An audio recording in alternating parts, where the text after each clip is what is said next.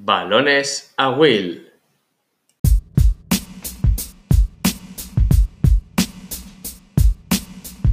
Pues nada, hola, buenas tardes a todos y hoy tenemos aquí con nosotros a, Gabo, a Gabo Laiza. Eh, si no lo conocéis, lo vais a conocer en breve porque aparte de la charla vamos a, a, explicar dónde lo podéis encontrar, ya que está muy, muy activo en redes sociales. Yo creo que es de, la, de las personas más activas a nivel de, de colgar tanto artículos como vídeos de jugadas y además el curso online gratuito que estás haciendo, que es una pasada, que de él también vamos a hablar. Así que nada, te, dejo que te presentes tú, como hago siempre, y adelante, Gabo. Eh, bueno, eh, yo soy Gabo. Eh, como me pide un poco que me presente, pues la verdad que, como siempre digo, soy un jugador frustrado que se enamoró del baloncesto siendo el mayor bicho raro de mi familia, de mi grupo de amigos, de los cuales ahora mismo, tanto de uno como de otro, soy el único que le, le gusta el baloncesto. Eh, entonces nadie sabe un poco por qué me salió esta pasión que, que me obliga a estar todo el día pendiente del baloncesto, que a veces está roza la locura. Y bueno, eh, todo lo que he hecho en mi vida desde que eh, acabé el instituto estaba relacionado con el intentar ser entrenador e intentar seguir formándome. De ahí que estudiara ciencias del deporte y bueno, posteriormente pues posgrados relacionados con metodología o rendimiento deportivo que creo que podrían eh, ayudarme a conocer un poco más eh, qué podemos pedir a los jugadores, hasta qué punto, conocer un poco más el juego, etcétera. Eh, a mi familia no les gustaba mucho la idea, la verdad, pero bueno, ahora por suerte estoy, tuve la oportunidad el año pasado de venirme después de estar dos años en Barcelona a Suecia y este año genial, aprendiendo muchísimo con Boris Falibra, que es el primer entrenador y bueno, a ver, a ver el año que viene. Ahí estás al solecito, ¿no? Sí. un sol que vamos. Muy bien.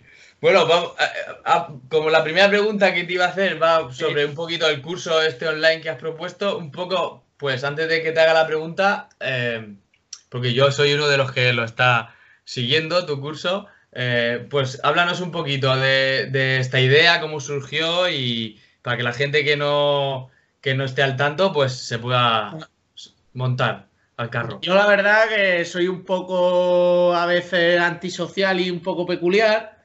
Y entonces, claro, paso a veces tiempo solo y cuando uno está solo y más en Suecia y tiene que contestarse a sus propias preguntas, eh, pues en una de esas me surgió la idea de, hostia, todo el material que he ido colgando, que he ido leyendo, eh, tratar de organizarlo de alguna manera eh, y, difundirlo y que sirviera además para que los que participáis también compartáis cosas conmigo. creo que es la, única forma.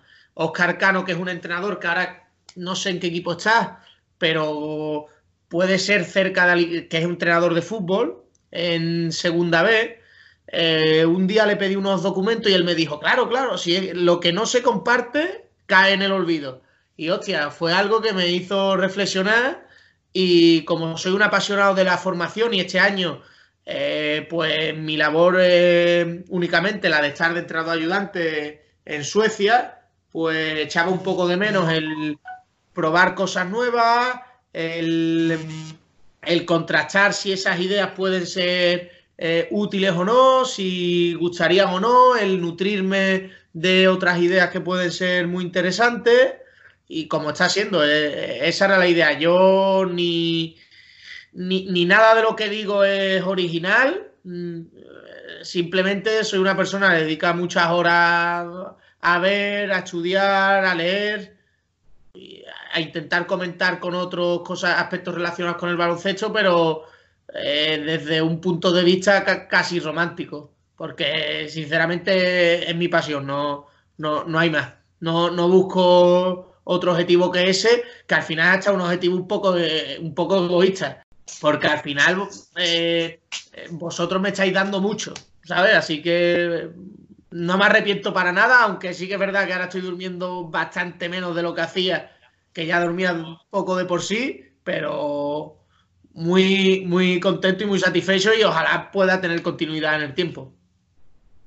Sí, sí, no, la verdad es que la, iniciativa es, genial. Sí, Oscar Cano, sí, yo lo conozco por los libros de... Porque ha escrito varios libros de fútbol, ¿verdad? claro. Muy relacionado con la con Seirulo y su forma de... Sí, sí, yo creo que los tengo aquí en la Tengo aquí un par. Él es una persona eh, como Moni que, eh, no estudiaron eh, títulos universitarios relacionados con el deporte ni nada, pero están en continua formación. Y es, unos locos del, deporte y de, una de la metodología de los sistemas complejos, de cómo interacciona todo, de cómo hay que crear contextos. Y es, una delicia hablar con Oscar Cano porque, hostia, te, transmite tal grado de pasión que luego es normal que, pueda convencer a, su, a sus jugadores. a mí me, gusta mucho que hayas puesto el ejemplo de, Oscar Cano porque proviene del fútbol, nosotros del baloncesto, y yo creo que, que esa transdisciplinaridad, es decir, que cosas que sirven en un sitio, en un deporte como el fútbol, sirvan para el baloncesto, seguramente también del balonmano, también del rugby, de estos deportes de invasión, eh, y no solo de deportes, eh, porque un poco con la teoría dinámica de los sistemas y tal, ves que prácticamente donde haya un ser humano, una organización, un sistema, va a funcionar con las mismas con los mismos principios. Entonces. No, y al final las, características funcionales de los deportes que has hablado, pues al final son muy, son muy parecidas. Lo que sí es verdad que hace, hace un tiempo salió un artículo que hablaba sobre Guardiola. Yo, yo, no, yo no veo fútbol, eh, no, me gusta, pero sí que sigo a entrenadores como Guardiola, eh, Marcelo Bielsa, soy un apasionado de su forma de entender la vida y el deporte. Oscar Cano, de leer sobre todo las cosas que escriben o que en las ruedas de prensa. Eh, y sí que es verdad que hablaban de Guardiola y decían que Guardiola tiene la capacidad no solo de desgranar todos los componentes del fútbol, sino nutrirse del baloncesto, del balonmano, de, otros deportes de, invasión y aplicar esas ideas al fútbol. Eh, de ahí que roce a veces esa genialidad que muchos le, eh, le, presumen que tiene. Sí, sí, yo estoy totalmente de acuerdo. Es, yo creo que, y además, yo creo que es imprescindible. No la tengo. pero... pero... yo creo que es imprescindible porque te hace ver tu deporte desde otro punto de vista. Es decir, te hace ver el baloncesto desde otro prisma, con otras gafas.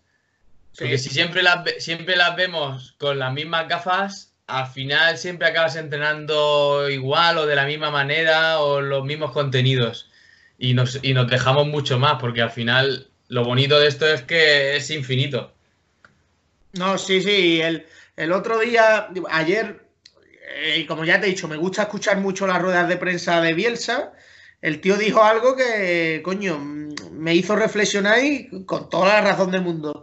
Que decía que, que en fútbol y en, los deportes de equipo al final, y creo que en muchos ámbitos eh, relacionados con las relaciones humanas, las mismas recetas no producen el mismo efecto. Es decir, eh, que tú aplicar algo de una determinada manera que en otro ha funcionado no tiene por qué funcionar ahora.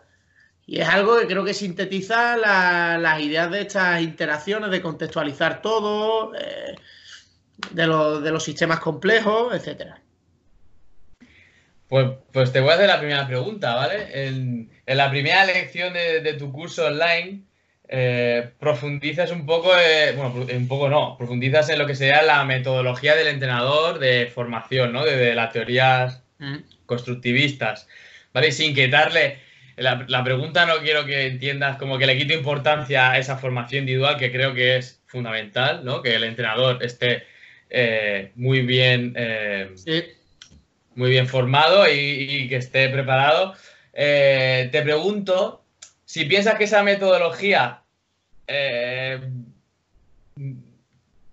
es decir, que, el entrenador tenga su propio método, si eso no está bajo el, bajo el paraguas o de, una metodología de club, si piensas que, que, si no hay una coordinación o una supervisión a nivel de club, eso puede generar aislamiento entre entrenadores. Yo creo que, que sí por completo. Es muy difícil encontrar directores técnicos que, vayan más allá de, quitar y poner entrenadores, eso es verdad, pero hostia, es que es necesario, porque al final cuando uno trata de probar cosas nuevas, eh, transgresoras no me atrevería a decir, pero bueno, cosas que quizás no, no se ven tan habitualmente, eh, si no tienes el respaldo de, nadie detrás, eh, tú te expones a que eso, eso que hace produzca efectos a corto plazo efectos de mm, ganar o perder mm, es lo que va a definir si estás haciendo las cosas útiles o no. Eh, aparte de que se van a generar dudas. Eh, yo creo que es básica la figura de, ese director técnico, director de, metodología, como quieras llamarlo.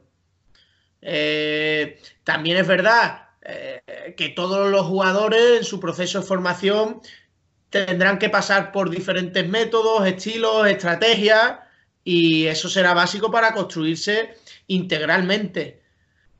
Eh, pero las pautas creo que deben estar marcadas por ese director técnico del que habla y ahí es donde entra su figura como líder de, un club. Eh, si ese liderazgo es compartido, si ese liderazgo es democrático o no, pues será todo mucho más fácil. Y lejos de que él marque unas directrices eh, de acuerdo a la forma en la que él tiene de ver el baloncesto, pues probablemente pueda eh, consensuarse todo mucho más, compartir, debatir, que al final es lo que enriquece el, proceso de, entrenamiento. Eh, no, soy muy fan de los entrenadores que son solo entrenadores de su equipo, aunque muchas veces mm, yo he caído en ese rollo. Creo que la oportunidad de formar parte de, una, de un club no es solo entrenar a, un grupo de jugadores eh, y, hacerlo lo mejor posible para ellos, porque al final nos debemos a nuestros jugadores, pero también creo que eh, el compartir experiencias con, los otros entrenadores que, nos acompañan en nuestro, en nuestro entorno.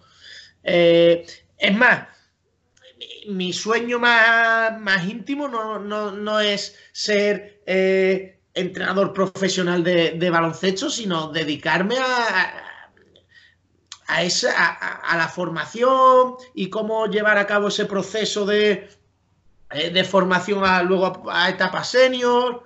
Es algo que me llama mucho la atención, pero sin duda creo que si no tienes el respaldo o la planificación, se va a caer en la improvisación y esa improvisación es, es muy cortoplacista. En el momento que deja de funcionar, eh, aparecen las dudas y todo eso va en detrimento del, del, jugador.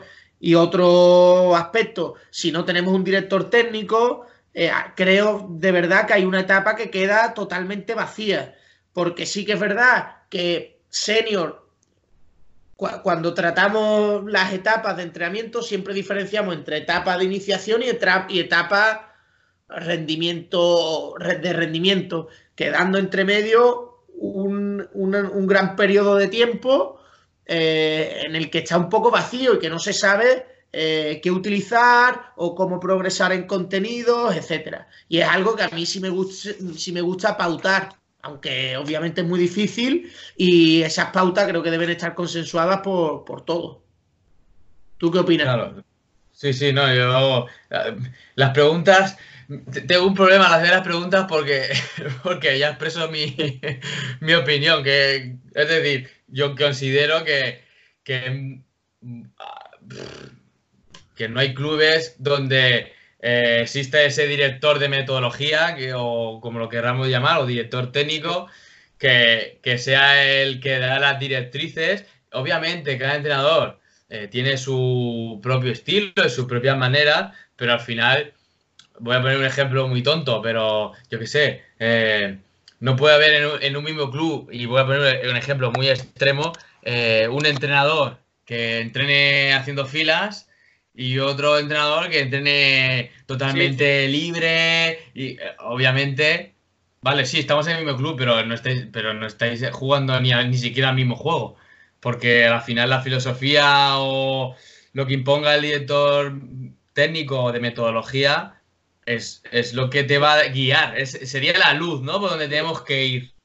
Ahí también sale algo a lo mejor que es un, concepto a lo mejor estamos perdiendo, que es el sentimiento de pertenencia. Si al final cada uno va haciendo lo que, lo que quiere, pues quizás no, no generemos ese sentimiento de pertenencia a una forma de actuar, a una forma de entender el entrenamiento, también a una forma de entender la, competición, porque, claro, eh, ¿para, ¿para, qué competimos? ¿O es útil la competición o no? Yo, la verdad que huyo de, ese debate de si es útil o no la competición, por ejemplo. Creo que la competición siempre, debe estar siempre presente y que es útil, bien entendida y bien priorizada, pero esa priorización de la competición o no vendrá, deberá venir marcada por unas pautas del club y, y no puede ser que para un equipo sea de una forma y para otro otra, sin, eh, debe haber una relación de, todo para crear ese sentimiento de club que por desgracia se está perdiendo, porque cada vez se ve más como eh, los niños por... En Cataluña lo, viví mucho, que, hay categorías preferentes, eh, hay categorías muy buenas y categorías que, bueno, peores, y, y los jugadores se van moviendo en función de quién tiene esa, ese año tal categoría o no. Es decir, al final, por desgracia, todo se está justificando en ganar o perder y así no vamos a avanzar. A no ser que haya directores técnicos, como por ejemplo el caso de Moni, lo entrevistaste la semana pasada, que pone encima de la mesa una forma de hacer las cosas eh, a prueba de, de bombas, a prueba de bombas, y sabiendo que es un recorrido a largo plazo y que en ese recorrido a largo plazo puede, a veces habrá pasos hacia atrás pero si tú no crees en lo que estás haciendo, cuando das ese paso atrás, eh, pues, pues empiezas a dudar. Y las dudas creo que en muchos casos, eh, cuando temblamos, es complicado. Y necesitamos esa figura para cuando nos surjan las dudas, porque las cosas no están saliendo, eh, sintamos ese apoyo, podamos debatir en qué, estamos haciendo bien o qué estamos haciendo mal. Pero es que es que la formación, por desgracia, está tan poco valorada, aunque después hablaremos de eso, que... ¿Qué priorizamos? Que los entrenadores que están eh, dedicando, invirtiendo su tiempo en formar a niños y niñas sin cobrar casi, eh, tengan un sueldo lo más digno posible, o priorizamos la figura del director de metodología o director técnico que probablemente si pueda vivir del baloncesto y va a ordenar, por así decirlo, a gente que, invierte su tiempo libre en enseñar.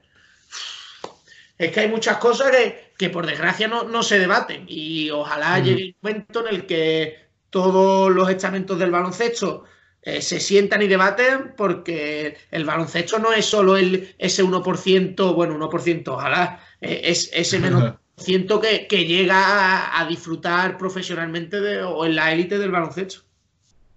Claro, sí, sí, yo, eh, uno de, de, mis reflexiones, ¿no? Porque, por ejemplo, muchos jugadores eh, contra los que he competido, cuando ya dejan de jugar, pues casi, muchos, por ejemplo, aquí en Alicante ha pasado, varios, eh, pues he visto que luego competían en triatlón.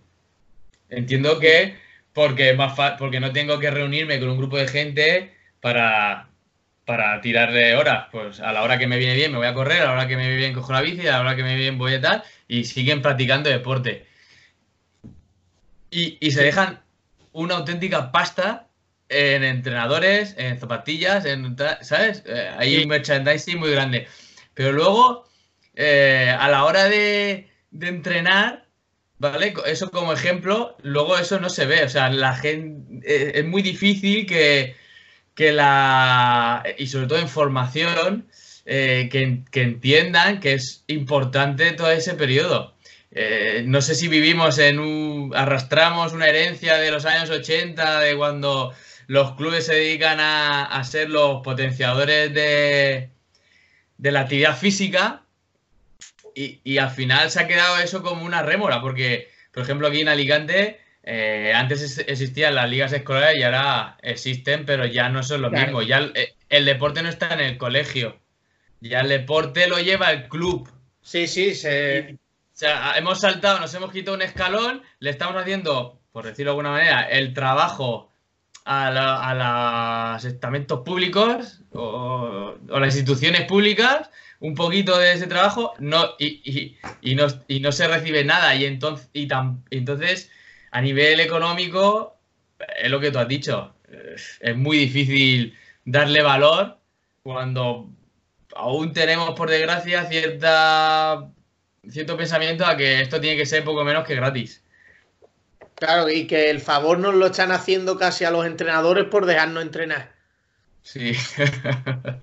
Pero claro, es que al final eh, el valor que hay que dar ahora al deporte en, estas etapas iniciales, bueno, en toda la formación, hostia, es que antes el niño pasaba horas y horas y horas en la calle, que casi quedaba igual que tuviese un deporte más arreglado, porque bueno, hay, hay, había componentes motrices básicos que, ellos por sí mismos eran capaces de lograrlo, pero es que ahora el niño que no va a entrenar está todo el día en su casa o haciendo actividades sedentarias.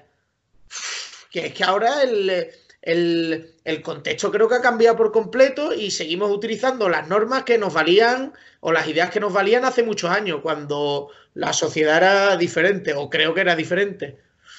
Pero hasta que no los entrenadores no se planten, eh, va a ser difícil, hasta que la sociedad no tome conciencia de la importancia del deporte de formación no va a ser imposible. ¿Cuántos casos hay de, padres que su hijo destaca un poco y ya tiene el nuevo gasol o el nuevo... Eh, también podríamos profundizar o debatir sobre el tema de la escuela de padres o no. Que Unicaja creo que sacó eh, la escuela, una escuela de padres toda paterna para educar a los padres y, y, ayudarles a que apoyen en, en, un correcto camino a, a sus hijos. Es que hay muchas cosas que quizás haya que mejorar, pero claro, sin medios eh, caen en saco roto. Y no sé hasta qué punto eh, nos está interesando eh, la formación o no, por, desgracia.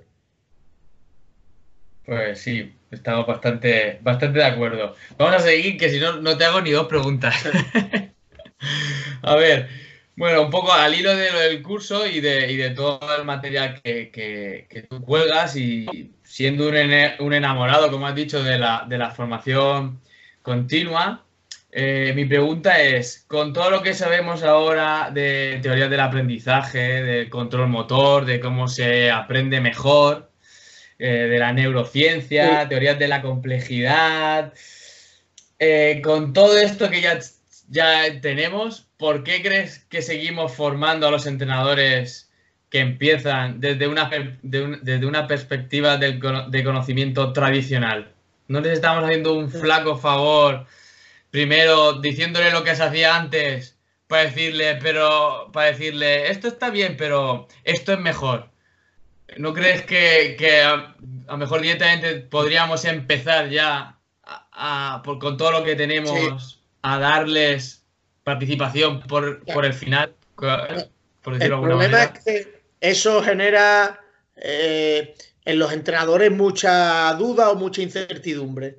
Y los entrenadores equivocadamente preferimos eh, para explicar ciertas cosas o para eh, el trabajo de ciertos contenidos, pues nos sentimos más cómodos, siendo un poco más mecanicistas, un poco más rígidos.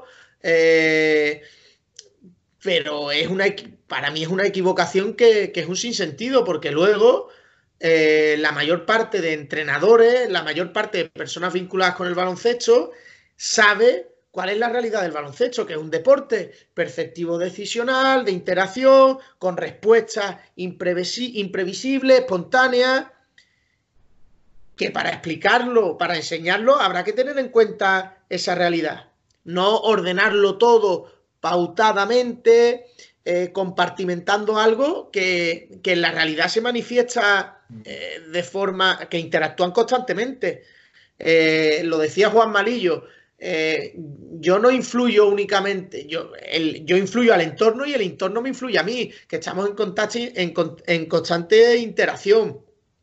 Un ejemplo, yo hice INEF y no sabía si eh, dedicarme a la preparación física, a ser entrenador, eh, la verdad que como siempre he sido muy torpe con, determinados ejercicios, desde, muy pronto supe que, iba a entrenar, que, me gustaría ser entrenador. Pero el ejemplo de la preparación física, eh, hostia, mm, ¿cuánta gente seguimos eh, compartimentando preparación física por un lado, preparación técnica por otro, preparación táctica por otro?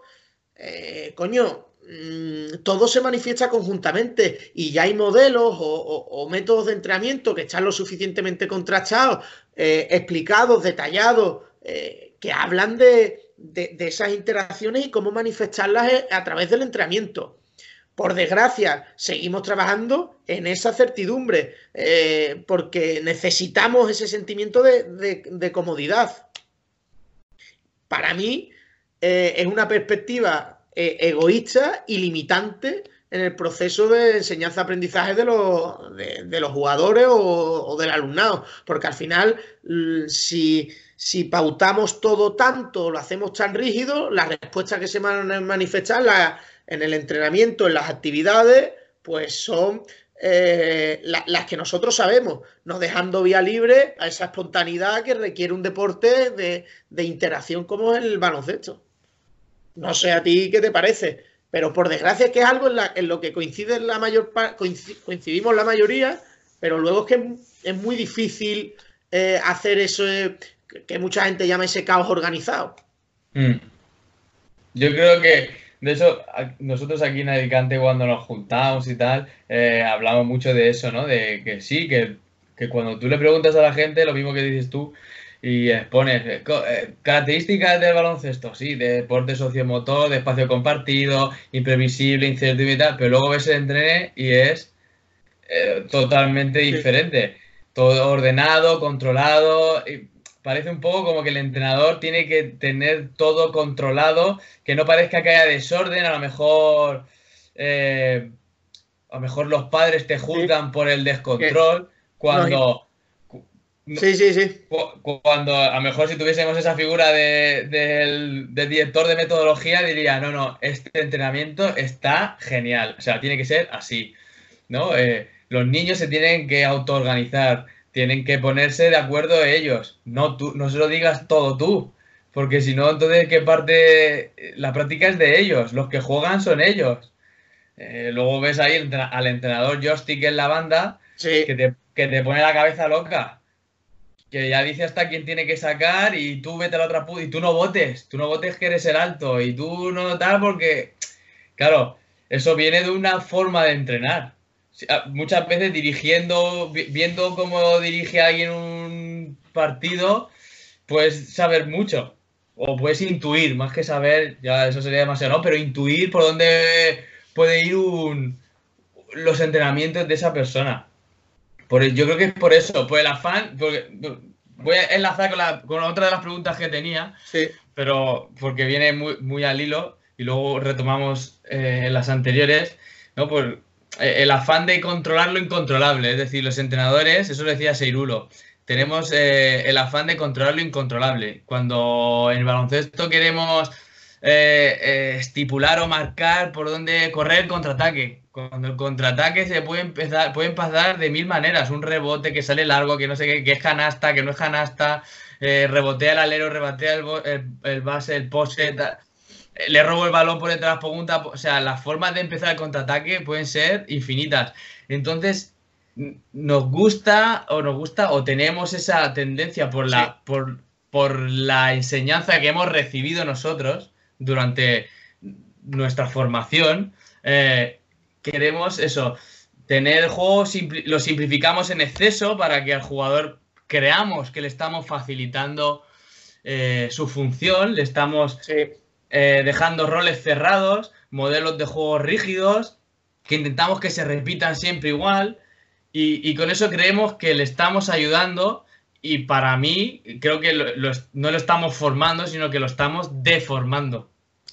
Ah, eh, hay una limitación, creo que con esa forma y el, ejemplo del contraataque, creo que al final, eh, si el contraataque es la estructura abierta por, por y nosotros lo, seguimos enseñando a partir de filas y más filas y más filas y ejercicios de tú vas allí, yo voy allí, yo pues al final creo que se les está limitando y no les ayudamos a los jugadores a reconocer eh, las diferentes situaciones del juego y, y reaccionar ante, ante, ellas. Pero los entrenadores, uno cuando, cuando se da cuenta que, que no conoce algo, eh, es, tiene que ser lo suficientemente humilde como para que eso no le afecte. Y los entrenadores, pues coño, cuando el jugador descubre algo que él no tenía en cuenta, pues muchas veces tratamos de coartarle esa libertad. Y es, y es un grave error porque, como tú has dicho, eh, le, vamos a limitar por completamente. Pero ahí está el claro ejemplo. Nosotros tenemos eh, en Andalucía, por ejemplo, las figuras de David Cárdenas eh, en la Universidad de Granada. ¿Y, cuánta gente se para a, a escuchar la, las opiniones de David Cárdenas?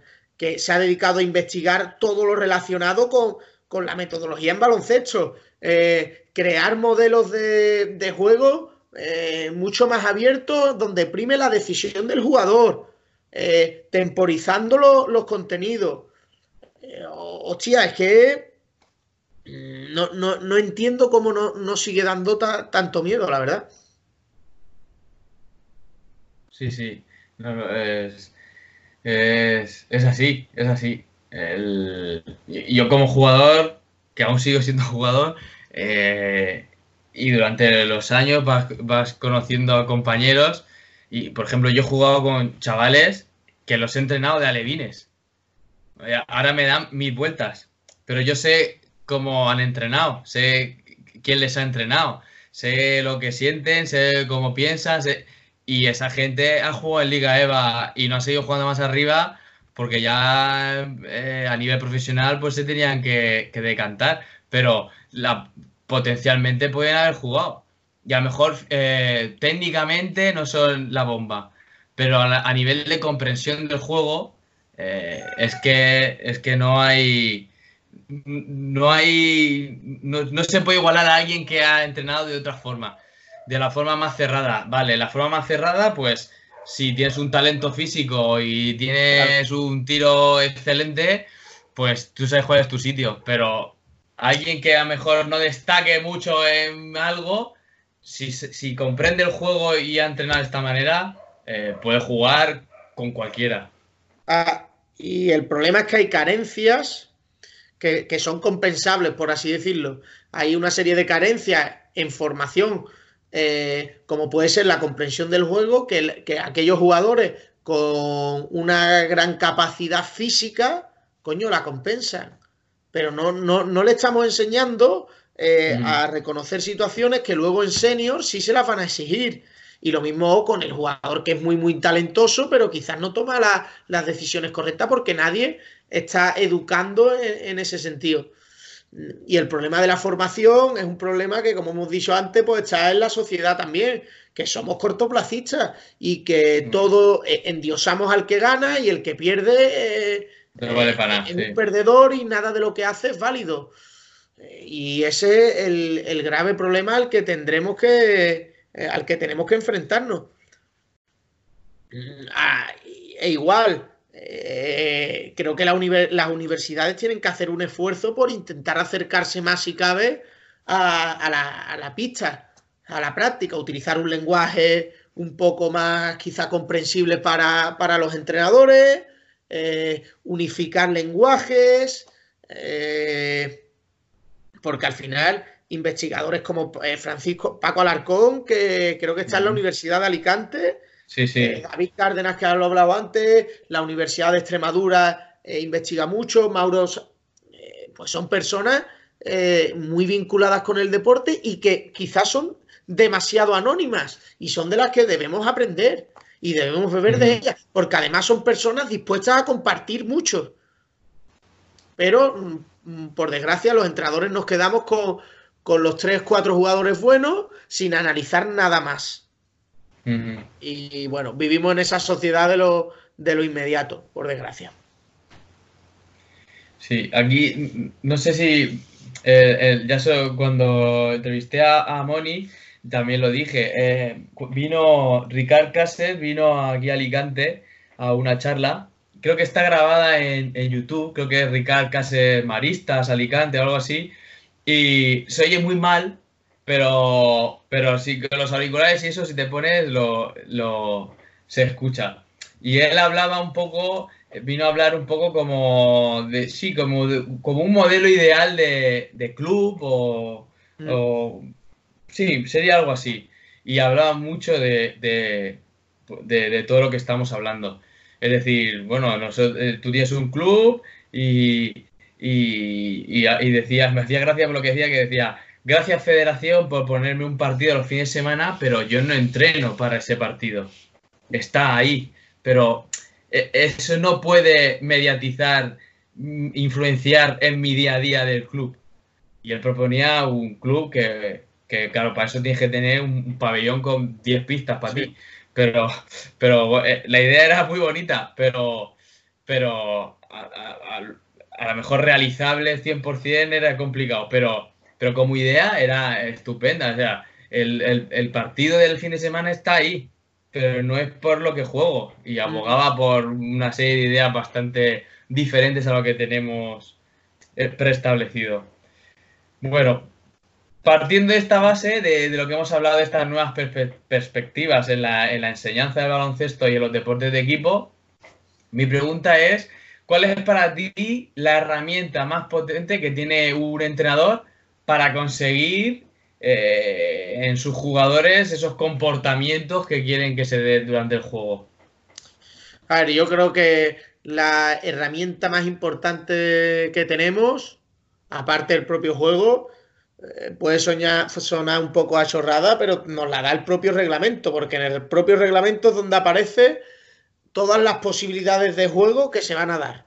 Y a partir de esas posibilidades de juego, Ayer en redes sociales, eh, no sé quién colgó eh, una diapositiva donde aparecían las diferencias entre ejercicio, actividad y tarea, siendo el ejercicio lo más cerrado y la tarea lo más abierto, donde se manifiestan eh, los diferentes contenidos o experiencias que queremos trabajar, provocando que aparezcan esos comportamientos. Yo creo que en esa tarea es donde nosotros mm, podemos hacer hincapié. Yo soy una persona que como he dicho, yo, yo, estoy enamorado del baloncesto, por, las personas vinculadas que hay al baloncesto, por lo que me atrae el juego. Yo, yo no soy un fanático de, bueno, ganas, pierdes. Claro que a mí yo lo que hago es por, intentar ganar, obviamente, pero me gusta más la, esa belleza de, de, los recursos utilizados y eso me lleva, a que hacer que el jugador comprenda y, se enamore de, ese juego. Y creo que la tarea es la mejor herramienta y esa tarea debe ir de acuerdo a la lógica interna del juego. Eh, un ejemplo que a mí me gusta mucho y, que a veces critico a, aquí en Suecia critica muchas veces, en plan, coño, cuando trabajamos el close out, pues el close out es un gesto técnico que quizás... Eh, tiene cierta incertidumbre, una incertidumbre de que a lo mejor no sabes a quién tienes que hacérselo, eh, no sabes si ese, tío, si ese tío va a ser tirador o no, entonces no se pueden dar las mismas normas. Entonces me gusta trabajar con un pelín de, incertidumbre ese tipo de situación, aunque sea uno por uno, por, por uno, ya sea utilizando eh, silbato, utilizando a la señal, eh, hay pase y bueno, y tú tienes que ir a fila contraria sin saber quién tiene el balón y hacer close out. Es decir, pongo ese gesto técnico como podría poner eh, algo que me gusta mucho y, en formación también, porque al final es la base del, juego, es el cambio de chip ataque-defensa o defensa-ataque. ¿Cómo, lo trabajamos? Parando tanto el juego, sin, hostia, eh, hay que adaptarlo a la realidad. El jugador debe, de, la atención, la concentración de los jugadores es muy limitada. No, no podemos estar parando constantemente, debemos lanzar estímulos variados y, que ayuden al jugador a, mantenerse metido en, el entrenamiento. Eh, ahí también surge la diferencia entre la repetición y la automatización, repetir por repetir sistemáticamente las cosas. Eh, ¿qué, aprendizaje significativo va a provocar eso? Pues generas hábitos que habitualmente son hábitos totalmente rígidos, que en la, impredecibilidad de la competición probablemente se destruyan y no sepamos cómo reaccionar. Eh, un ejemplo que ponía un profesor mío en Barcelona, que era Javier Olivera, que falleció el año pasado, era sobre el bilingüismo. Hostia, el niño que nace en Cataluña o en la eh, comunidad valenciana, coño, vosotros tenéis dos lenguas. Eh, y a lo mejor tardáis más en hablar que alguien que solo tiene una lengua. Y, en mi caso, la, hablo mal, la que tengo. Pero, hostia, eh, tardáis más, pero ese aprendizaje es mucho, mucho más significativo porque, eh, coño, habláis dos lenguas.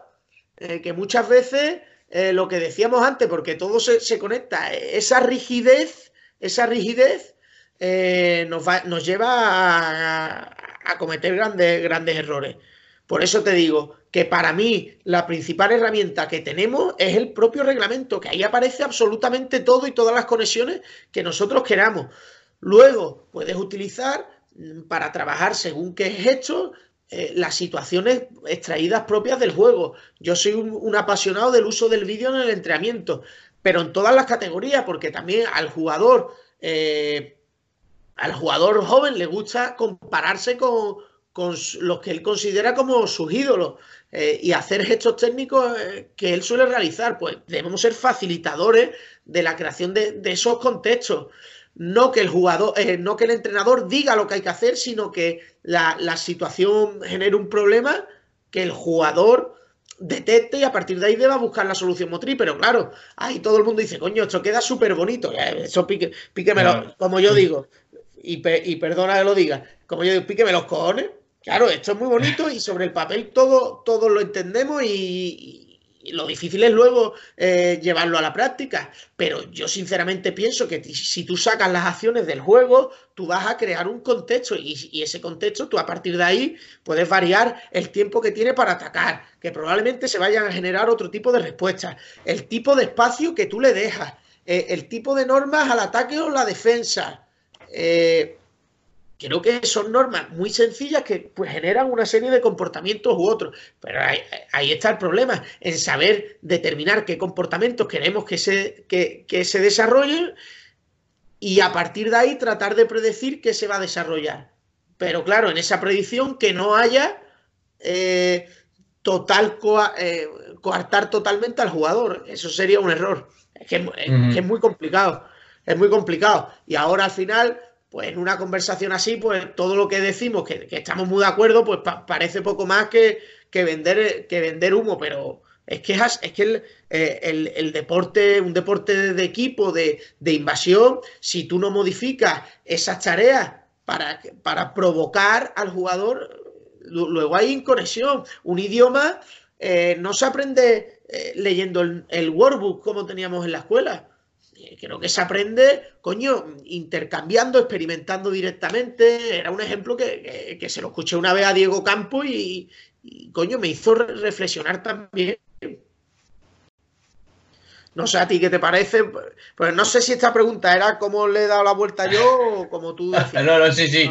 Está perfecto, está perfecto. Es así.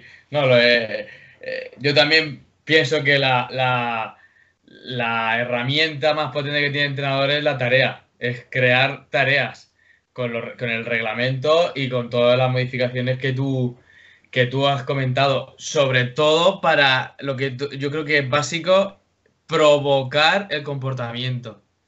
Porque si lo fácil es, oye, mira, tienes que hacer esto, así, mira tu pie, tu mano, no sé qué, o elige aquí cuando pase esto, mira aquí. Claro, si si yo te digo lo que tienes que hacer, eh, pues si entrenar, sabe entrenar, puedes entrenar cualquiera. Porque simplemente es un conocimiento declarativo. Te digo lo que tienes que hacer. Eh, eh, la importancia de entrenador es que, sea un, creador de, contextos, de tareas, que provocan eso que quiero que aparezca en el juego cuando, cuando, cuando llegue el juego. Y puede ser que alguna tarea tú empieces a hacerla que, quieres que sea para X comportamiento y no aparece ni para atrás. Y tienes que tener la capacidad de en ese instante modificar ese puzzle, tocar una tecla aquí y otra allá, a ver ahora qué pasa. Y yo creo que ahí, ahí es lo que, donde radica eh, la sabiduría del entrenador y no tanto que la tarea salga bien o salga mal. Ah, es que a mí me hace mucha gracia, muchas veces lo da la sensación de que el entrenador que lo controla todo es el que más sabe, ¿no? Coño, yo creo que casi que todo lo contrario, el entrenador que es capaz de propiciar eh, que se manifieste según qué comportamiento, hostia, es el que de verdad sabe porque entiende cuáles son las relaciones que se establecen en baloncesto, que, que es lo más difícil, porque al final no dejan de ser relaciones humanas y esas relaciones humanas, coño, pues tienen un componente de imprevisibilidad muy grande. Pero a los entrenadores, como dijiste antes, eh, nos gusta que desde fuera se nos vea que todo lo tenemos controlado y que los jugadores están haciendo lo que nosotros queremos. Y eh, el jugador al final va a mejorar. El niño va a mejorar, pero es que no mejora mm, gracias a nosotros, ¿eh? Mejora, por, por, su, por, su realidad evolutiva. Es que si un niño en mini no mejora nada, pues, pues ya es que entonces al entrenador hay que meterlo en la cárcel. Casi. es que los entrenadores no tenemos autocrítica en ese sentido, porque claro, es muy fácil analizar, coge a un infantil y dice, hombre, este chaval ha mejorado. Claro, hombre. si, no, mejora con esa edad, pero claro, mejora, eh, es muy difícil. El problema es que también es muy difícil eh, comparar cuánto hubiera mejorado de la otra forma o, no. Pero ah, creo que los entrenadores eh, debemos sentirnos cómodos con el método o la forma de entrenar que elegimos, que no, no ser copistas profesionales, pero que a la hora de explicar por qué tenga sentido, tenga sentido. Yo cuando me preguntan por qué me gusta entrenar así, que a veces los niños, formamos una que los niños, sean de la categoría que sea, pues se, coño, que, se pueden hacer de verdad daño, pero bueno, yo soy de la, de la mentalidad, coño, si el niño ahora se hace daño, pues la próxima vez va a andar con más cuidado, no, no, no le va a pasar nada más allá. Y... Pero claro, luego me preguntan qué has ganado y la verdad es, he ganado, no gano ni, ni cuando juego solo. Pues eso también, eso también es verdad. Eso también es verdad y, es, un discurso, es un discurso facilón el de ganar o perder lo que determina todo. Mm. Sí, sí. No, y el, y el hecho de, por ejemplo, con Moni, eh, que, que, salió ya aquí en la entrevista, eh, yo como jugador eh, proponía, proponía tareas y, y sinceramente tú lo, tú lo veías y decías, pero si no está saliendo bien, si cada dos por tres es pérdida, fuera, cambio, pérdida, claro, poco a poco, conforme iba avanzando el ejercicio y cuando tú ibas eh, eh, viendo cuándo perdías la posesión o cuándo cambiaba el balón de ataque-defensa o cuándo te, te, sacaba fuera del ejercicio, ibas dándote cuenta qué era lo que él estaba proponiendo. ¿Vale? Eh, él, tiene, tiene cosas así, pero, pero, y decías, pues si, lo hubiera dicho desde el principio, lo estaríamos haciendo bien los 10 minutos que llevamos intentándolo, pero hubiese sido 10 minutos que, que, no hubiese, como jugador, no estás concentrado, eh, te han dicho lo que tienes que hacer y solamente repites. De la otra manera, era todo el rato, ostras, que me voy, que me, que me cambia, que me cambia, que pierdo la posesión, que me toca defender. Claro, eh, es una, es una actitud ante el entrenamiento totalmente diferente. Y es que es, muy difícil eh, cuando ya los jugadores no han sido educados eh, con, esa idea, luego es muy difícil hacerles cambiar. yo por eso, por ejemplo, yo no me siento... el año pasado en Cataluña tuve la suerte de poder entrenar a, uno, a un junior y a un cadete de primer año, que al cadete de primer año el año pasado lo había entrenado en infantil. Claro, si tú comparabas los entrenamientos, decías, yo, es que los, juniors no, se creen nada de lo que digo, porque eran cosas que eran diferentes quizás a lo que ellos estaban acostumbrados a hacer. Yo un bagaje. Y, en eso también es la habilidad del entrenador de, darse cuenta de eso, que por ejemplo yo, yo no tengo, porque a mí me creo que la forma que defiendo es la, la que se adapta realmente a las necesidades y peculiaridades del baloncesto y las necesidades que tienen los, jugadores. Y, esa flexibilidad pues, o adaptabilidad yo, yo, no la tengo y por eso, bueno, probablemente con ese equipo junior no, no supe leer la situación y no supe darle lo, que ellos realmente necesitaban y con otros equipos sí. Y ahí está el, la, periodización táctica que, que José Mourinho eh, utiliza en fútbol. Víctor Frade. Eh. Víctor Frade, Xavier Tamari. Hay mucho escrito sobre eso. Claro, él decía que a los jugadores es que es muy difícil convencerlos, porque cuando ellos están acostumbrados a un trabajo analítico de gimnasio, ¿cómo les va a decir que toda la preparación física hay que hacerla de acuerdo a un modelo de juego? Y claro, había que jugar, ellos hablaban de la estrategia del café con leche. Mm. Eh, pues, pues sí, es verdad, y, ahí están, bueno, los éxitos que habrán que han conseguido probablemente. Pero ahora, hablando, que, que estaba hablando de Moni y, ahora de un poco de, eh, de, esta, de lo de las tareas y demás, ¿qué, es trabajar bien o mal? Porque la pregunta que hacía Moni era de eh, qué equipos trabajan bien de Alicante. Y yo desde fuera, pues del, que más oyes es de, del, no sé si todavía se llama así, del Lucentum, Alicante, Fundación. Pero claro, tú oyes de ello porque al final supongo que serán los equipos con más medios, eh, los equipos que puedan entrenar incluso más horas, que dispongan de los, de los jugadores con más talento. Claro, pero es que desde, desde fuera, por desgracia, nos quedamos con, el que, con los equipos que llegan quizás al Campeonato de España sin valorar el camino de donde parte cada uno. Porque a lo mejor clubes muy, muy humildes que tienen a locos que quieren impulsarlo, que quieren mejorar el club, que quieren de verdad eh, promover el baloncesto y promover que los chicos se enamoren con el baloncesto, quizás hacen un trabajo que es mucho más valioso que ellos, pero no, no, lo vemos. Entonces, mm, claro, sí. es que es complicado. No sé, no sé, no, eh, ya por curiosidad, el, equipo que los clubes que en Alicante que, que te gustan más su forma de trabajar.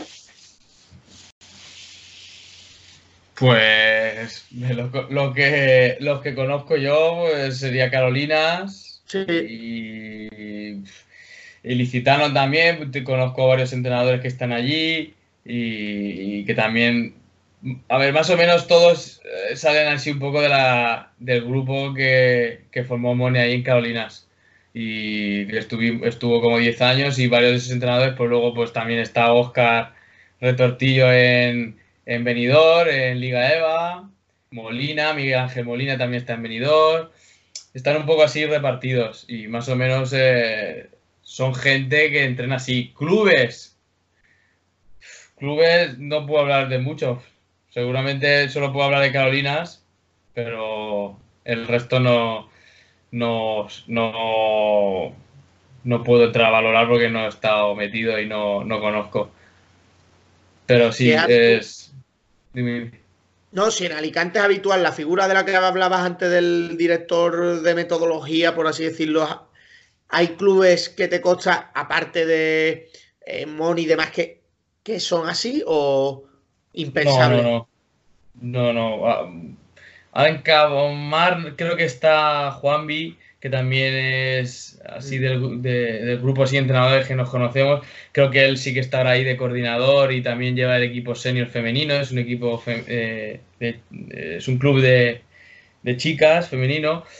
Y el resto sí que hay coordinadores, pero es lo que hablábamos. Al final, el coordinador eh, es una locura porque al final el coordinador hace de todo es horarios, es fichas, es cuotas, y al final eh, faltan jugadores aquí, faltan jugadores allá, cambios de partido, cada fin de semana, y al final es muy complicado llevar algo muy continuo a nivel de metodología.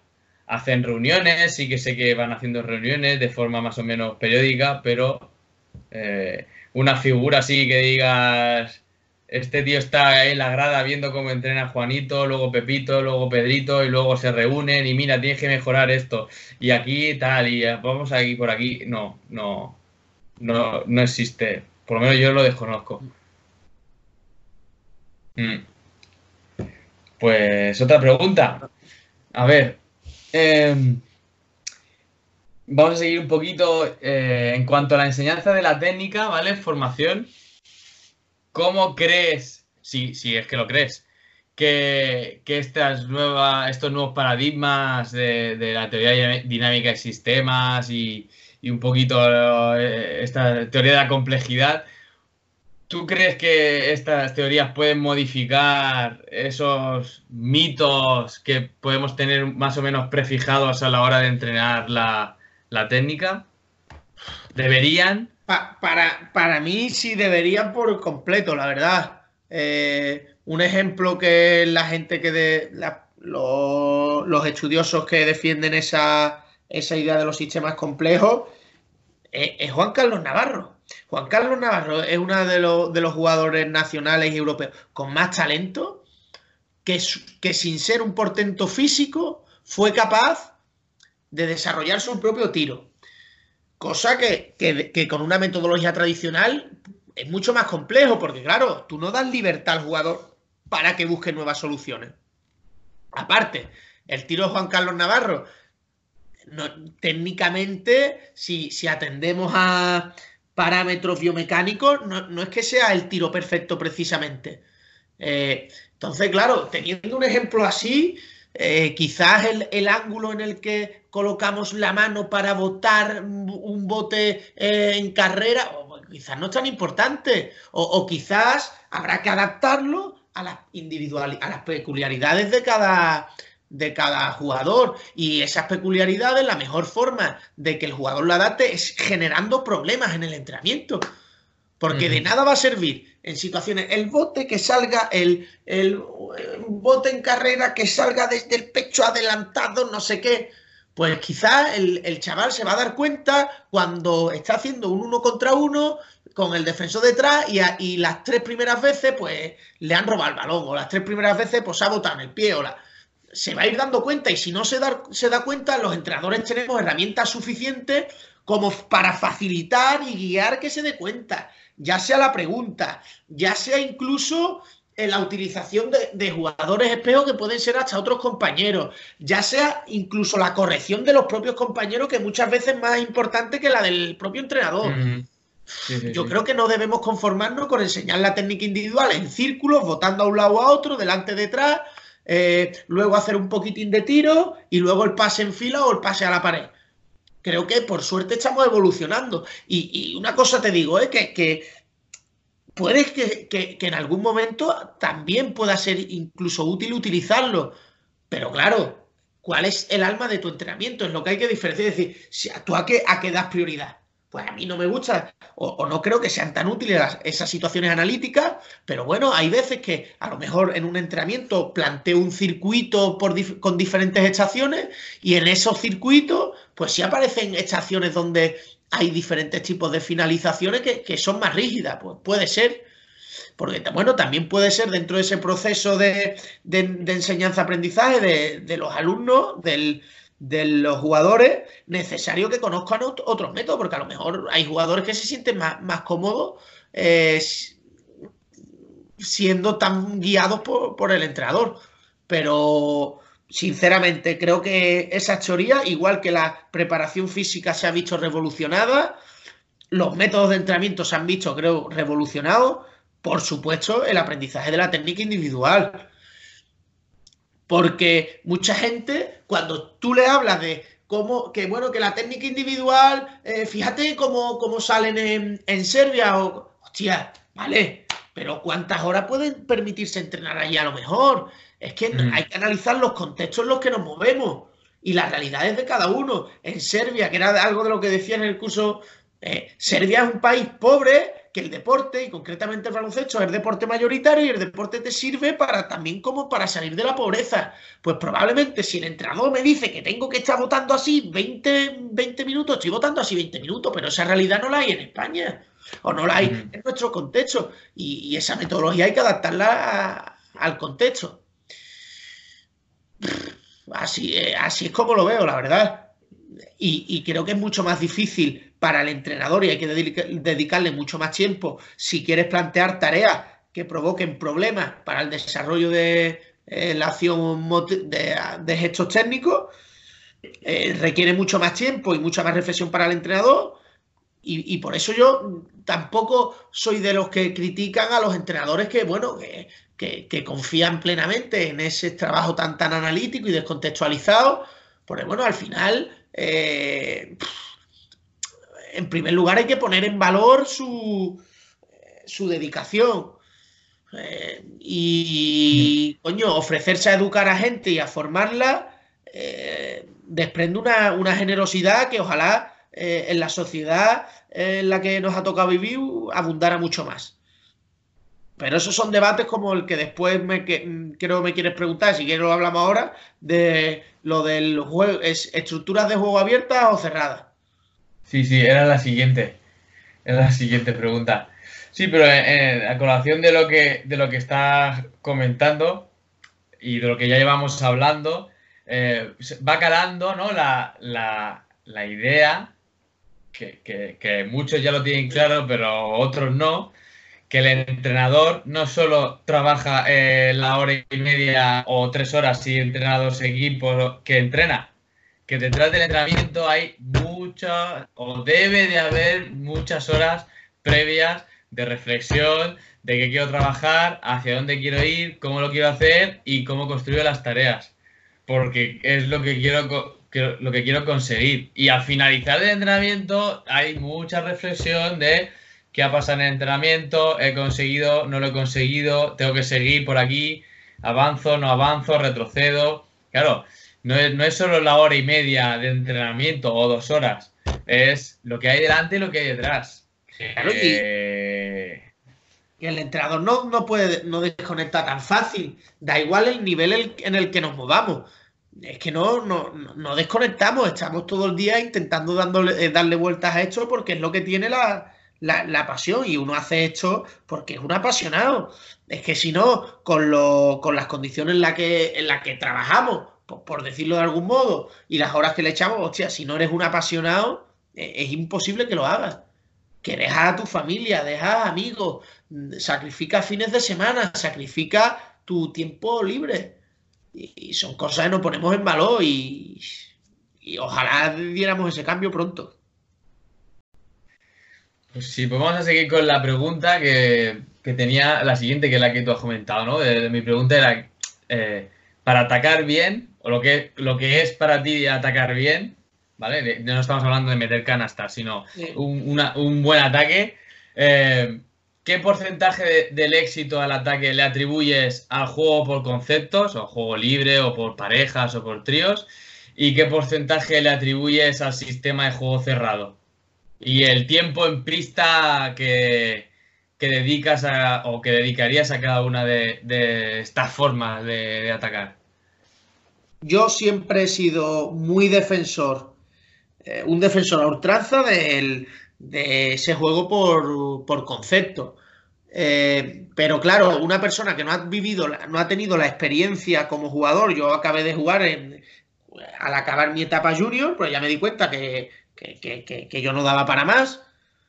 Pues, hostia, tú al no tener ese bagaje, esos conceptos de juego, es muy difícil desarrollarlos. Desarrollarlos sin, sin quitar esa libertad al jugador. Había Paco Alarcón, en su tesis doctoral, eh, creo que en artículos en colaboración también con David Cárdenas, hablaban de los diferentes principios, sus principios del, juego en baloncesto, que creo que al final deben ser la, base de todo. Porque es obvio que estructuras abiertas, eh, conceptuales, con reglas comprensivas, que se, que, se manifiesten en, nuestras tareas diarias, eh, genera que el jugador tome conciencia sobre todo de por qué hace esto de por qué, esto, por qué hace esto y esto puede generar que se anticipe. Pero claro, eh, decía J. Cuspinera, por ejemplo, que claro, que, qué entrenador le dice a su jugador utilizando un sistema cerrado que si ve una ventaja, no la utilice. Entonces, claro, eso te hace reflexionar un poco de si estamos todo el día con juego por concepto, juego por concepto, pero que, coño, a lo mejor también estructura cerrada puede ser igualmente válida bien llevada, es decir, bien llevada, permitiendo el reconocimiento de las ventajas, eh, dando diferentes soluciones, que, puede ser. Pero sí que yo soy un convencido, eh, y así lo intento demostrar siempre, a pesar de, que se gana o se pierda de que, bueno, de empoderar al jugador, porque ellos son los verdaderos protagonistas y la forma de empoderarlo es eh, que ellos reconozcan las situaciones y se establezcan relaciones eh, entre ellos mismos, relaciones que no tienen por qué ser siempre de, 5 por de 5 por 5 y, porque debe haber sus eh, relaciones quizás de, incluso de 2 por 2 entre jugadores que sabes que se entienden muy bien y saben lo que van a hacer y antes de que los demás compañeros incluso lo sepan y a partir de ahí una vez que se eh, juego por concepto que creo que no es juego libre porque el juego absolutamente libre es imposible en un deporte como el baloncesto, con donde tú te tienes que relacionar con tus compañeros y si es absolutamente libre, quizás eh, es imposible que tu compañero pueda predecir anticipadamente lo que vas a hacer. Por eso creo que el establecimiento de conceptos sí es importante. Eh, y a partir de ahí, pues habrá que ir aumentando eh, esa rigidez probablemente en las conductas, ya sea a partir de una serie de movimientos iniciales que generen una primera ventaja y a partir de ahí eh, utilizar el juego por concepto que se ha ido desarrollando, eh, pero siempre creo que respetando una progresión lógica de contenido. Al final los niños eh, en etapas infantiles, minibásquet o incluso, y para mí cadete, coño, debes dotar de los medios técnicos, tácticos, individuales y colectivos y que ellos reconozcan que se, que se va a generar a partir de ellos y, reconozcan las situaciones, ya sea individuales o colectivas de, de 2, 3 por 3 y luego saber llevarlas al 5 por 5. Creo que es la progresión lógica, porque luego los entrenadores senior, eh, este año tengo la oportunidad de estar aquí, nos quejamos de que los jugadores, pues no, no, no, hostia, no leen, no leen. Pues claro, es que no les, no les enseñamos, no les hemos enseñado a leer, no les, no les enseñamos a comprender el juego. Le damos, haciendo este bloqueo, eh, vas a tener una ventaja aquí, venga, y tira. Pues claro, es que eso es en categorías infantiles en categorías incluso minibásquet, en categorías cadetes, es muy fácil dibujar un movimiento y que ese movimiento genere ventaja para el jugador que tú quieres. Es relativamente fácil. Eh, es decir, que si tú quieres, aprovechando el nombre que has puesto a lo, de, a lo del podcast, eh, si tú quieres hacer un balones a Will, hostia, es muy fácil, pero creo que ese no es el, no es el objetivo real. Y, y la formación eh, por desgracia, se está empecinando demasiado en, ganar y se está profesionalizando en ese sentido. Y cuestionamos aquello que no de victoria, no lo cuestionan solo, eh, no lo cuestionamos solo entre entrenadores, lo cuestiona el propio club, lo cuestionan los jugadores, porque al final el jugador dice, hostia, es que me están haciendo una zona en infantil y yo no sé, y tú no me enseñas y nosotros no lo hacemos y hemos perdido contra ese equipo que la hace. Y claro, el niño luego se lo cuenta al padre y el padre o la madre luego lo dice. Claro, es un cúmulo de cosas que también es que es muy difícil. Eh, porque claro, no, al final no compites con las mismas reglas del juego. Y ahí entra un poco lo que decías antes de los cursos de formación, que qué cojones estamos enseñando, en cuántos cursos los entrenadores preguntan, perdón, en cuántos cursos eh, cuando el profesor pregunta algo, los entrenadores dicen, bueno, no, no, que lo que hay que hacer es ganar. Hostia, eh, lo que hay que hacer es ganar, no, tener, tener que, y creo que es una equivocación. Vamos a intentar ganar, vamos a intentar ser eh, lo mejor vamos posible. A, intentar a merecérnoslo. Eso. Y luego ya veremos. Y, sin pisar la flor, es decir, sin, sin coger atajos. Es lo que decía. Eh, Ay, ahora se, me ha pasado, pero va en relación con eso de, del no coger atajos, de, de, no buscar ser el mejor, porque el que busca ser el mejor, eh, al final da igual, le da igual atropellar lo que sea, eh, saltarse lo que sea, hacer la trampa que sea, porque es lo que quiere ser el mejor. No, tú tienes que luchar por ser lo mejor posible, lo mejor posible, dentro de la utilización de esos recursos lícitos y honestos que para mí la honestidad de todo entrenador también se ve en la forma en la que juegan sus equipos. en, la que, la, que trata de proponer cómo juega su equipo.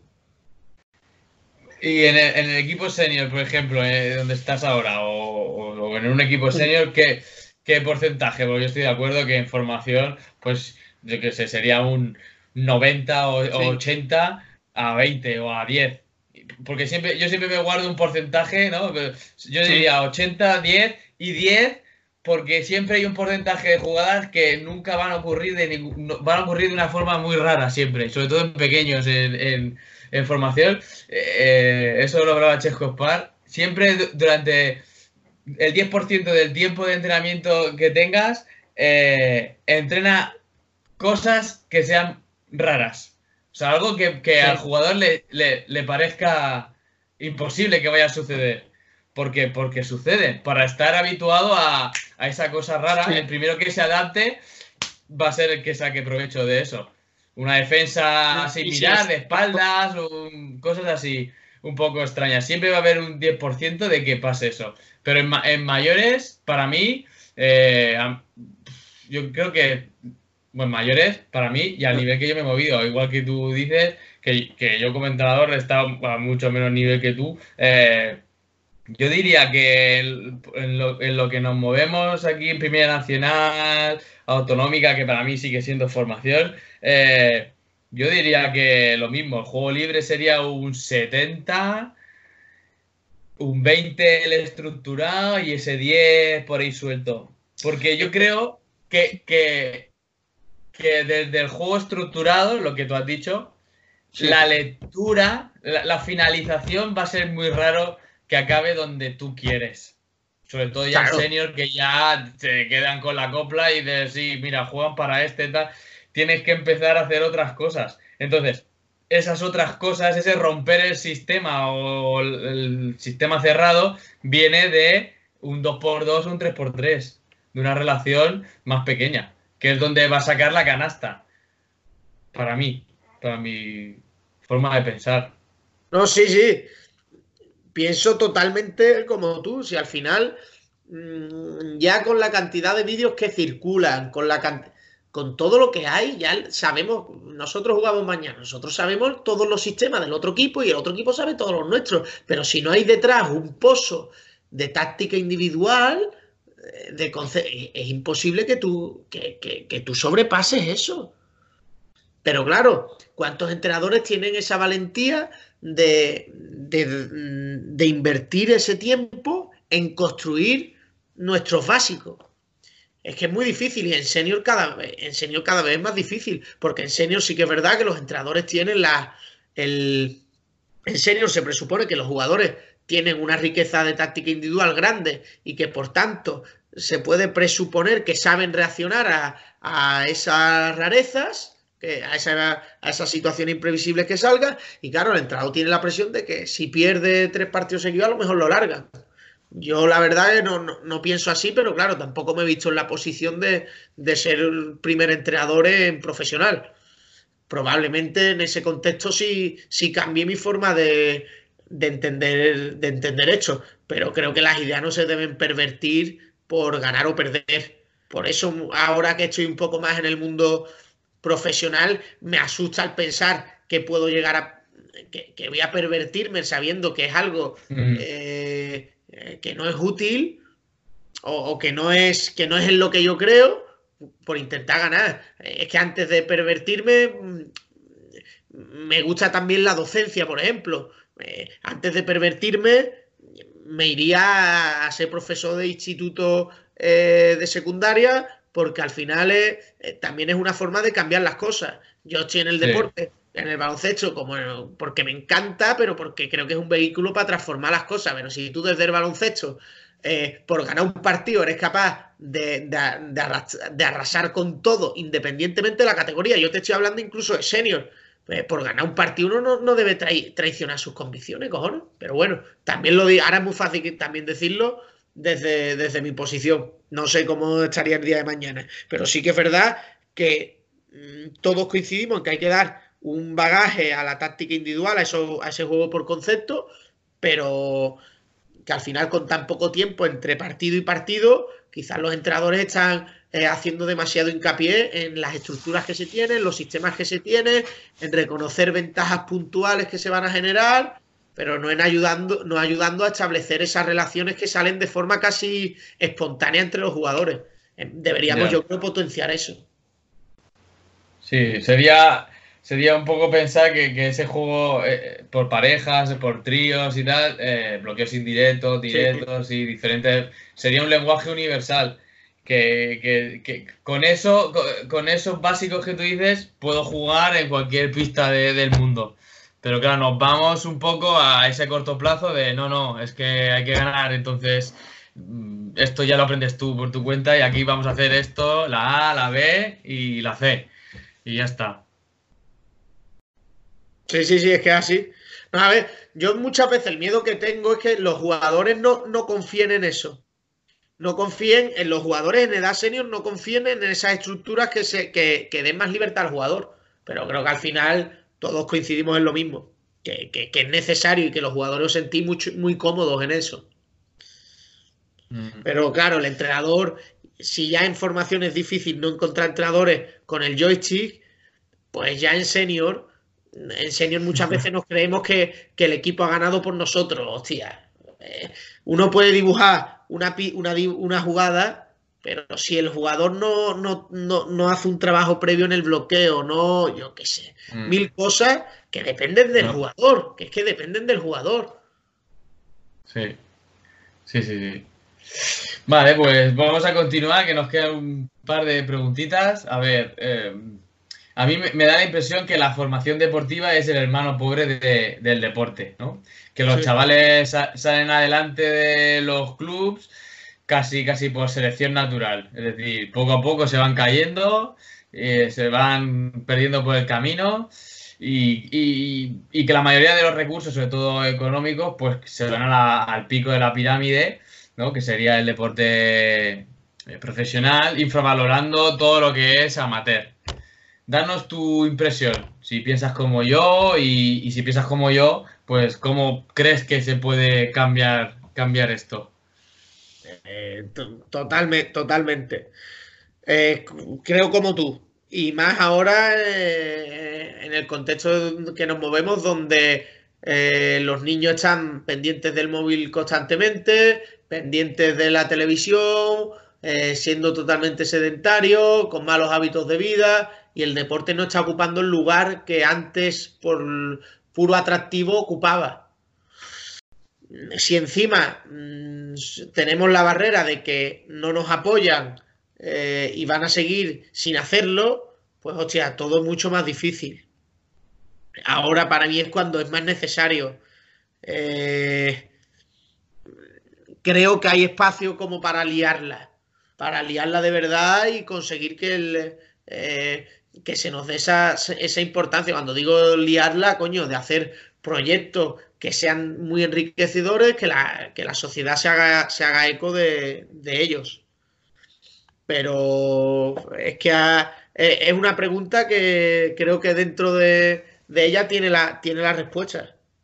Es que no, no le damos valor y ese es el principal problema.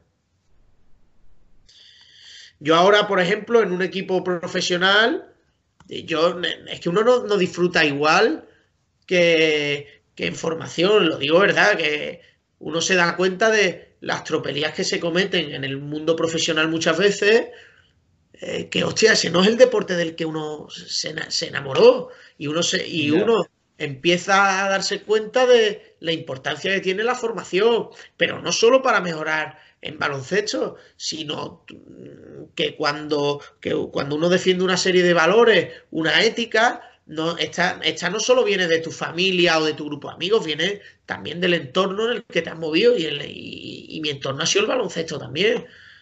Eh, creo que ojalá movilicemos conciencia de una vez por todas, pero solo hay que ver la, actitud de, de los estamentos para el solo hay que ver las subvenciones que dan al deporte de formación los, eh, los, entes públicos, solo hay que ver la conciencia que tiene o el pensamiento que tienen las familias sobre la labor que hacemos, que es un panorama desolador. Lo único que nosotros tenemos a nuestro favor es la pasión que todos los entrenadores en estas categorías tenemos y el que poco a poco estamos abriendo los ojos. Eh, así que ojalá. Muy bien, pues eh, ahora que estás ahí entrenando en, Suecia, eh, no sé si estás solo con el primer con el primer equipo o si también llevas cosas allí en, formación. Y si, si, qué metodología te has encontrado allí en formación, sobre todo. Si, si ves algunos entrenamientos de, categorías inferiores y si dista mucho de lo hablado aquí. Yo, eh, bueno, yo eh, por obligación solo estoy con el primer equipo, pero sí que voy mucho e intento entrenar a los equipos de abajo.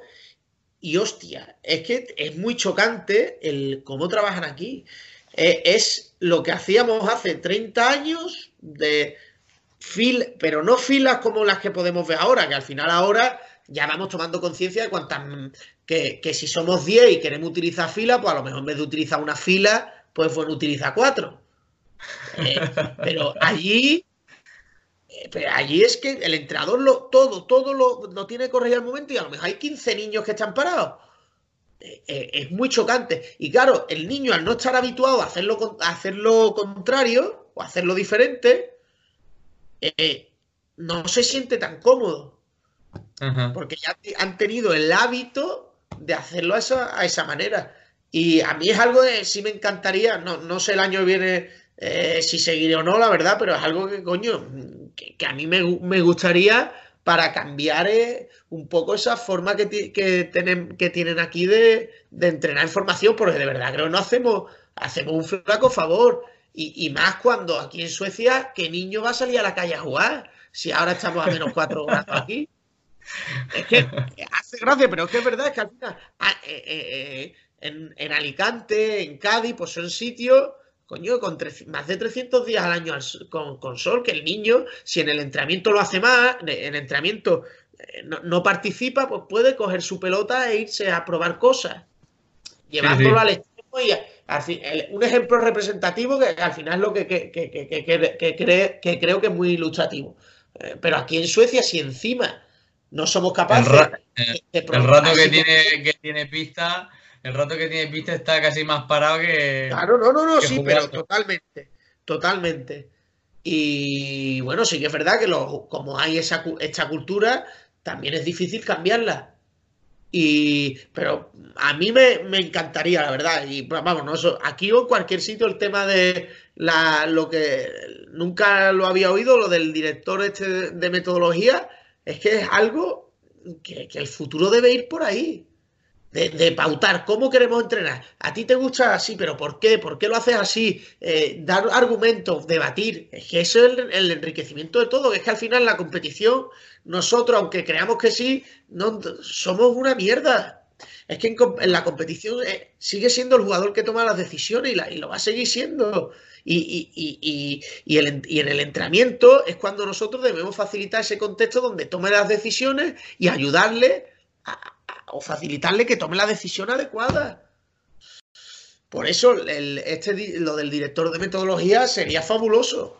Y, ojalá los clubes abran los ojos y se den cuenta de su importancia. Aquí en Suecia, por ejemplo, eh, minusvaloran o infravaloran incluso hasta la figura del preparador físico.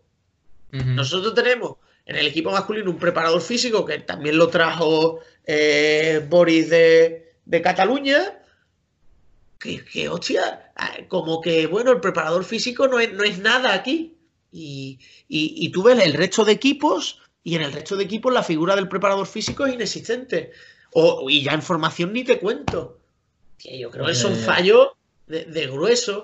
Y Suecia, tradicionalmente, yo me acuerdo en la, eh, en la carrera que muchas veces, coño, la escuela sueca tuvo un gran pozo en cómo entendemos el deporte, que por suerte se modificó, pero parece que ellos se quedaron un poco en, e, esa idea. No, también solo sé la realidad de mi club. Sé que es una sociedad muy abierta, eh, muy abierta a conocer cosas nuevas. De hecho, en baloncesto el seleccionador nacional es eh, español, que es Hugo López. Eh, yo creo que es una sociedad en formación ahí, en equipos eh, que hay también gente de que no es de que no es sueca, que es de Europa y hostia, mm, es una sociedad que, está dispuesta a aprender. Y, ojalá así sea y, a lo mejor también puede haber cosas positivas en la forma en la que ellos entienden el entrenamiento. ahí tienes ahí tienes un reto, ¿eh? Un reto muy interesante, muy bonito. A ver, a ver, no sé, ¿eh? Ya, ya veremos.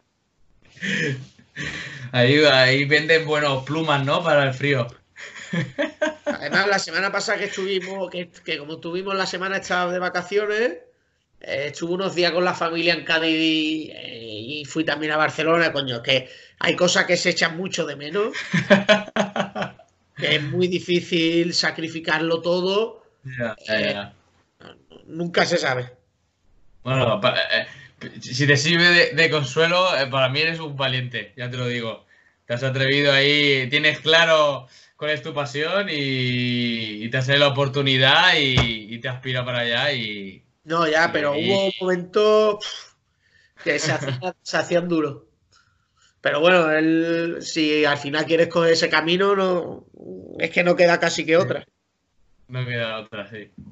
Bueno, ya para acabar, como ya nos adelantó Moni, Sí. pues sabemos que tendrás una charla en la jornada de formación de, de Guardamar. ¿Podrías adelantarnos un poquito de qué va a ir el tema? Si lo tienes ahí. Bueno, la, la idea es hacer algo para categoría entre infantil y cadete sobre toma de decisiones en, en- en gestos técnicos, de cómo trabajar eh, la metodología en eso, en diferentes gestos técnicos, a partir de una metodología eh, donde el jugador pueda experimentar. Eh, a mí es algo que me gusta, sobre todo porque en el trabajo de finalizaciones y demás, eh, soy un apasionado de, de eso y, coño, al final la oportunidad de ir ahí, eh, solo viéndolo, algunos de los ponentes que irán, es que para mí es, es una presión y un orgullo, porque son personas a las que he admirado, ese, admiro, sigo, leo eh, e intento comprender la forma en la que tienen de entrenar. Ya solo plantear tareas que a mí me gusta hacer y escuchar de ellos sus críticas, para mí ya merecen muchísimo la pena. Muy guay. La verdad es que, que sí, que, que ya creo que esta es la quinta, sí, las quintas jornadas y a ver que Moni ahí se le ocurra para que todos los años, para que no, para que no falle ningún año y, y sigue ahí en la lucha. Bueno, la pregunta de Moni ya la hemos respondido antes, Sí. porque ya entre una y otra la, la hemos respondido. Pues bueno, déjame tú alguna pregunta para, Eh, para el siguiente. Mi pregunta es al siguiente, Vega, ¿por, por qué eres entrenador? Eh, Muy bien. Y, e intentar mojarse de verdad, porque hay entrenadores por, eh, coño, les gusta el baloncesto y lo, y, y no, y, y lo hacen más por sí mismo que por que, que por los jugadores o por no sé. Eh, yo en ese sentido a mí eh, se lo, no sé a quién se lo escuché y me encantó. Y yo me acuerdo que estaba estudiando para selectividad, que claro, mi madre quería que yo estudiara medicina y a mí mi pasión era el baloncesto y yo estaba convencido de que lo, para mejorar era estudiar. Y, y- escuchando una entrevista, eh, hablaba de, le preguntaban, no recuerdo la persona, decía, ¿tú por qué quieres ser entrenador o para qué quieres serlo? Y yo decía que para hacer pensar al jugador. Pues es algo que, coño, creo que se identifica mucho con mi forma de, de entender el baloncesto. Muy bien, pues será la, pregunta que le dejaremos a- al siguiente invitado. Y nada, Gabo, eh, un placer. La verdad es que ha sido una charla magnífica. Espero que mucha gente se, eh, se vea reflejada en ti, que, que les inspires y que, y que les sirvas para, para que sigan formándose y que no dejen de, de tener esta pasión, ¿no? Esta pasión que nadie entiende. Si, si inspira a alguien como yo, mal vamos. Mal vamos. Me preocuparía que inspirase a gente, pero bueno, muchas gracias por tus palabras, tío. Y para lo que Bueno. necesites, solo tienes que decirme. Sí, sí, seguimos en contacto. ¿Vale? Perfecto. Y nos vemos en Guardamar, nos vemos. No, eso seguro. Ahí, ahí hace sol, acuérdate. No, ya, ya, ya. En, en junio, pues, mejor que mejor. Bueno, tío, un abrazo. Un fuerte abrazo, tío. Cuídate. Venga, gracias por todo. Chao. A ti, Deu.